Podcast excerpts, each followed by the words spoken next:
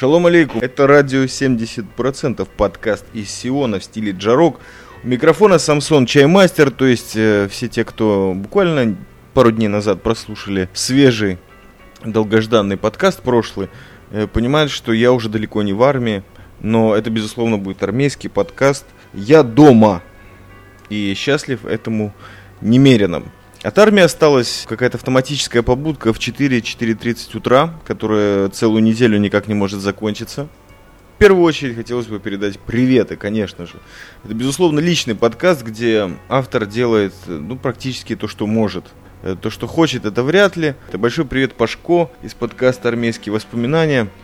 И большой привет Желтому Котяре, те люди, которые вспомнили о существовании этого подкаста и даже оставили свои комментарии.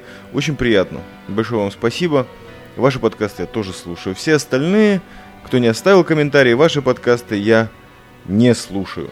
Итак, вернемся к теме. Обещал я Пашку ответить э, что же значит самец без фильтра? И, конечно же, Пашко, как человек опытный, сразу же понял, что Речь пойдет издалека, то есть из Советского Союза, где сигареты Camel назывались «Самец», да и в подкастах «Радио 70%» они тоже зачастую тогда назывались.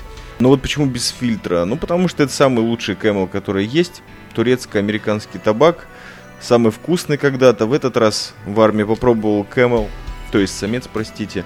Вкуса не ощутил, того легендарного, которым он был для меня энное количество лет назад.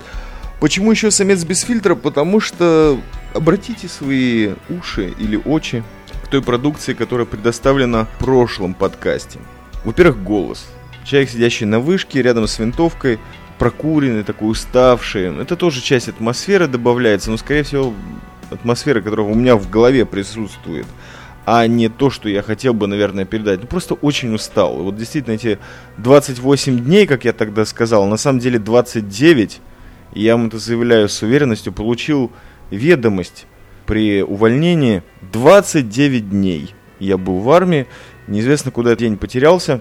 Единственное, что чувствовал, это вот усталость. И до сих пор где-то ее чувствую, потому что на работе я нахожусь в некоем облаке, как мысль народная. По словам э, одного из э, персонажей фильма «Неоконченная пьеса для механического пианино», все-таки из этого облака надо, наверное, выбираться. Хотел бы рассказать сегодня или рассмотреть пару вопросов, которые меня ну, более волнуют, чем радуют. Как я уже упоминал в предыдущих подкастах, кодовое слово смартфон. Вот смартфон это спаситель, то есть нужно иметь сейчас бойцу, если он в засаде, обязательно смартфон и бинт. Потому что ни без того, ни без другого вообще невозможно никак пожар в голове потушить, например. Конечно же, смартфон доставляет нам некоторые каналы, социальным сетям, например, обычно там тебе пишут приятные сведения о том, как все рады, что ты в армии, или наоборот, как все не рады, советуют из армии уволиться, или наоборот, давай автор побольше фоток, ну и другие гораздо более глубокие, вдумчивые, во многом эмоциональные вещи. Но есть и другие люди, которые не особо обращают внимание на то, что ты пишешь, потому что они как бы твои друзья, я имею в виду соцсеть Facebook, но они не читают то, что там пишешь на русском, потому что сами они абсолютно не русскоговорящие, а наоборот даже ивритоговорящие. И вот одним из таких пользователей Фейсбука, который у меня в друзьях, является Михаил Айман. Если кто-то слушает подкасты, я сомневаюсь, что этот человек дожил до наших дней, где-то вот уже 6 лет, или сколько ради 70%, то он помнит это имя. Михаил Айман – это моя учительница по фотографии, фотохудожеству, фотореализму на первом и четвертом курсе Академии художеств и дизайна Бицалель. Человек, который очень сильно на меня повлиял с точки зрения вообще подхода к тому, чем я сейчас занимаюсь. Ну и вообще как-то на жизнь. Позволило мне переключиться с сознания грузчика или солдата на сознание гражданского человека. Это в этом была, наверное, основная заслуга потому что она как-то повлияла на это окончательно. Для меня не было никогда секретом, что она придерживается левых взглядов. Что такое левые взгляды в Израиле? Это люди, которые ратуют за справедливость, как ни странно. Собственно, и правые этим занимаются, но левые как-то это делают более ярко, потому что если ты находишься в армии, то против тебя прежде всего не палестинцы, допустим, или там террористы, а вот именно левые, да, они вот стоят на фронте защиты всего того, что армия вообще творит армия завоевателей, как они называют. Но это так, я очень утрирую сильно, просто очень хочется пошутить и не получается. Поэтому чисто гоню. На самом деле левые силы есть, конечно, радикальные, умеренные, даже центровые. Но смысл их в том, чтобы поддерживать демократические европейско-западно свободы да, то есть демократия у них, если не как сама цель, то как самосредство, наверное. То есть его нужно планомерно курировать, в основном на палестинских территориях, там, где притесняют, опять-таки, защита меньшинств, не только национальных, но еще и по другим признакам. Люди занимаются такой защитой, причем довольно планомерно и, надо сказать, звучат они в прессе, при том, что очень серьезная часть прессы, она действительно тоже левая, как-то они меня особо не беспокоят, как и вообще другое население Израиля, когда я нахожусь не в армии. А в армии я нахожусь уже в каком-то статусе, который мне либо навязало, либо я согласился, ну, в общем, здесь непонятно, государство. То есть я хожу в форме, за поясом ножик и автомат, и с точки зрения Михаль Айман, моей любимой учительницы, которая, конечно, мне лично ничего не пишет, но пишет в той же социальной сети Facebook различные вещи, которые меня наводят на мысли о том, правильно ли я дорогой иду. Почему у меня этот человек до сих пор в друзьях в Фейсбуке? Ну, конечно, не возникает сомнений по, по поводу того, чего я на самом деле делаю, да, то есть занимаюсь охраной поселений, границы и периодически занимаюсь досмотром различных людей, которые пытаются эту границу э, в различных точках пересечь. И вот я смотрю и вижу различные фотографии в ленте Михаил Айман, которые говорят о том, что армия завоевателей – это армия обороны Израиля. И никакой не оборона, а именно завоеватели. Фотографии, где армейские машины, допустим, или солдаты представлены как фашисты. Причем ошибиться тут трудно, потому что внизу подпись «фашист». Другие различные вещи, которые в той или иной мере работают на вот эту вот левую пропаганду. Вообще-то леваки, как я уже сказал, меня мало волнует, но вот Михаил Айман, да, то есть я с ним уже много лет не встречался и даже по телефону не говорил, но остался образ из прошлого. Человек абсолютно добрый, прекрасный педагог. Я испытываю к ней практически безграничное уважение. Но вот что мне делать, когда я получаю такое? Ведь я нахожусь именно на той линии, откуда может прийти опасность не только для моей семьи, не только для семей моих друзей, преподавателей, а вот именно конкретно для нее, потому что этот вот ряд картинок, которые я видел, там плакатов или ее заметок. Потом сейчас же еще всякие у нас демонстрации в Израиле происходят, постоянные забастовки, митинги, иногда на оккупированных территориях, иногда рядом с ними. И вот все это, все это постится в Facebook. А, а начиналось это все с фотографии ее дочки, которая вот в начале июня или в конце июня где-то там, у нее был выпускной из школы. Такая очень красивая девушка, похожая на маму, нос, все дела, красное платье. Я вот думаю, что где-то я стою вот посередине между теми людьми. То есть не я конкретно, а та система, которую я представляю, то есть армия обороны Израиля. Между вот кем-то, кто может разрушить эту идиллию, и в красном платьице ты уже не придешь никуда, ни на какой выпускной, а может быть даже из дома не выйдешь, как это происходит в городе Сдерот, который находится вот прямо рядом с сектором Газы, на юге страны. Я вообще не знаю, что там с выпускными было, потому что снова начали э, обстреливать этот город. Из сектора газа те самые люди, которые вот э, несколько месяцев назад отпустили человека из пяти или шестилетнего плена, э, те, с которыми разговаривают различные представители европейского сообщества, якобы веря организации Хамас, что она движется к миру. Но вот это все опять началось. И я не вижу предложений за этим. То есть я не вижу предложений, я сам их не делаю, потому что вот человека я уважаю, но сказать-то ему ничего не могу, да и нужно ли говорить. На самом деле меня этого никто не спрашивает, потому что я находился в армии вот эти 29 дней. И в армии вообще-то, по закону, который опять-таки относительно соблюдается, в армии о политике говорить нельзя. Вообще обсуждать, агитировать или что это такое. Но думать тебе никто не запретит. И я вот очень часто думал, как вот воспринимать то, что учитель говорит или учительница. То есть это для меня определенная перспектива, или мне нужно понять, что действительно себя э, как захватчик нельзя вести. На каждом месте, где я прохожу или выполняю какую-то конкретную боевую задачу. И что я имею в виду? Когда я совершаю объезд патрулирования, так сказать, границы между Джинином и Израилем или прилегающими к Джинину деревнями, мне просто нужно совершать свое дело. Или ближе к телу. Э, допустим, есть некие контрольно-пропускные пункты, где каждый день одни и те же люди проходят. Это учителя школы, которые живут сейчас в Палестине, но до того, как Палестину и Израиль разделила стена, они преподавали и жили в Израиле. То есть на израильской территории. А сейчас разделили, и они живут в Палестине. Или те же колхозники, дома которых находятся сейчас в Палестине, то есть в палестинских территориях, на автономии, а их поля находятся внутри израильской территории. И, конечно же, у них есть разрешение, они там каждое утро проходят этот КПП, идут работать на полях или еще чем-то там заниматься. И вот, может быть, мне там нужно представлять себя как офицера, как э, воинскую единицу, которая представляет государство. Естественно, что это все э, обговорено в законах. Но насколько серьезно это выполняется, это личное дело каждого командира, который там находится. Особенно командира, который ответственный за еще нескольких командиров, там, сержантов, которые этим занимаются там 12 часов в день. До сих пор я это не решил. Но я задумался над э, вот этой вот очень радикальной, по моему мнению, позицией, которую заняла моя учительница уже очень много-много-много лет назад.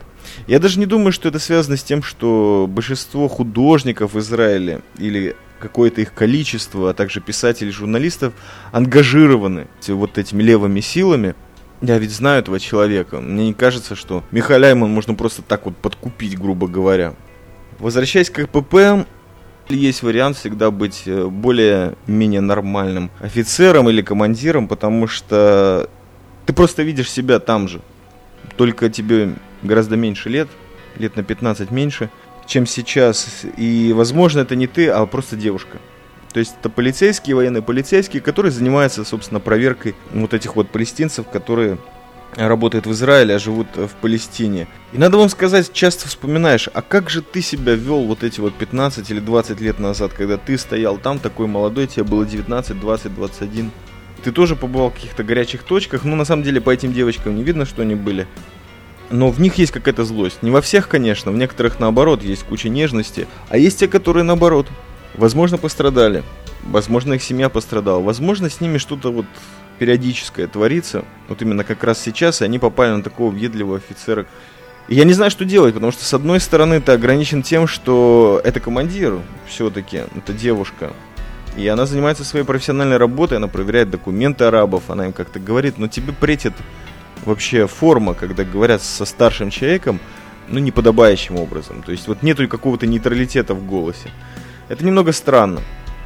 Но в том возрасте возможно не понимать. Когда ты это говоришь, то воспринимается вот той самой полицейской как оскорбление.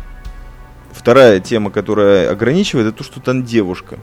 И вот в армии сейчас, как и на гражданке, к сожалению, я очень долго пытался своих ребят, вот с кем мы там вечеряли, после этих смен или просто между сменами, разговорить на тему вот, вообще женщин в Израиле и девушек. Меня эта тема интересует в том смысле, что вот понять, что происходит, потому что когда ты живешь внутри своего мирка, который пока что никак не называется, кроме радио 70%, э, ты не касаешься вот того, что происходит вокруг.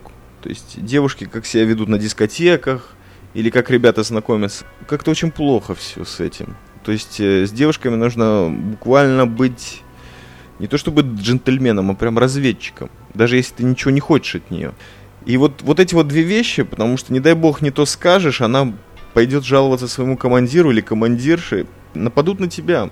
А тебе вот эти все вещи не нужны, потому что 29 дней. Их нужно просто закончить, постараться не словить какой-нибудь камень в голову или что-нибудь другое. Вообще побольше дома бывать. И вот к чему все мои долгие рассуждения про леваков, плавно переходящие на женщин, ведут. К тому, что где-то генерированная версия того, что я считал в свою срочную и контрактную службу, отсутствием поддержки со стороны начальства или командования, оно приобретает какие-то новые, извращенные формы. На самом деле хочется умных людей, людей, которых ты уважаешь, немножко вот понимания. И хочется меньше вот этих вот провокаций, особенно таких людей, как вот моя учительница. Потому что прежде чем я увидел вот эти ее посты, я в течение недели тренировался предварительно к очень странным и веселым, наверное, для кого-то, а для армии не веселым процессом, который называется разгон демонстраций и митингов несанкционированных. Хотелось бы подчеркнуть, потому что э, перед записью этого подкаста нарвался я на какой-то очередной ресурс, где пытаются развить русский подкастинг с новой силой. Я открываю, чтобы посмотреть этот сайт, и первое, что я вижу, палестинский флаг в иконке Открываю, а там приятными голосами две девочки вещают нам о государстве Палестина. И как она весело обманула там израильских пограничников, приехала якобы в Израиль, на самом деле махнула в Вифлеем, в Наблус, в Рамаллах, и как там все хорошо и приятно, и какая израильская армия прекрасно вооруженная против бедолаг арабов борется и уничтожает их газовыми гранатами, убивает людей и т.д. и т.п. То есть Михаил Айман нельзя сравнить с этими девочками. Здесь живет, она видела и палестинскую сторону, и израильскую. В конечном итоге тупо ты стоишь на этом КПП в субботу утром. И вот в 8 утра стоят две мадам, вот где-то там у ворот, которые приехали в 8 утра, явно из центра страны, стоят и что-то на тебя смотрят и записывают, как там солдаты, я, что они делают, как они обращаются с проходящими палестинцами, потом подходят к палестинцам, типа их тоже интервьюируют, называется это все Махсом Watch, то есть вот контроль за КПП, то есть женская гражданская организация. А потом происходят митинги, которые не санкционированы, то есть не разрешены властями, ни палестинскими, ни израильскими.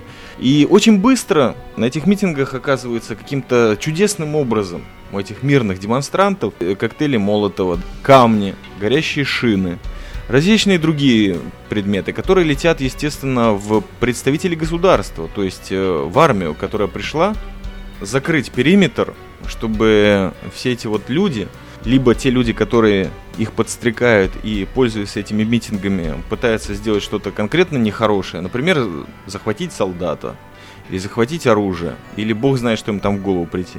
Вот пытается несанкционированное сборище ограничить.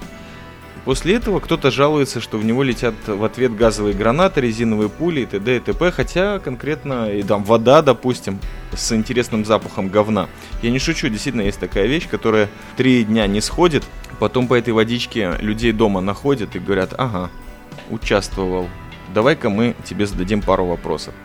В конечном итоге среди этих демонстрантов может оказаться Михаляйман, потому что она фотограф, потому что она человек социально заточенный, а может оказаться ее дочь, о которой я уже говорил. Вот красном платьице, но может быть она будет в чем-то другом. Потому что на самом деле сейчас, по-моему, демонстранты приходят на эти митинги в плащике баллоне, чтобы от газа, в противогазе, чтобы от э, дымовых э, завес и ракет, в тяжелых сапогах, чтобы не наступать там на резиновые пули. И, в общем, это уже не демонстранты, а конкретные люди, которые в 35-градусную жару, такие вот терминаторы или вестники апокалипсиса, что ли. Ну, в общем, все это не смешно, конечно, но потом среди этих людей, демонстрантов, конечно же, армия вынуждена работать не только с ними, а еще и со всей прессой и фотографами, которые тебе объективом прямо в рожу лезут.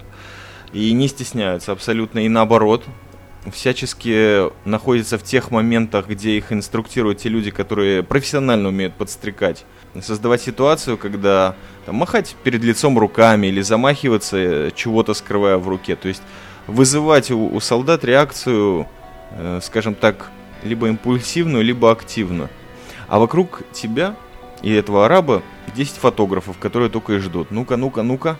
Интересная ситуация, никому не желаю в ней побывать, потому что сразу вы... А вы, наверное, это все и видите, потому что в интернет сразу же выкладываются вот эти вот все вещи которые там происходят, иногда легко, в кавычках, обрабатываются в фотошопе. Помню выражение Исаева Джа, это фотошоп. Так вот это вот самый главный фотошоп. И к чему я все это веду? В очередной раз я пытаюсь себя поймать на мысли.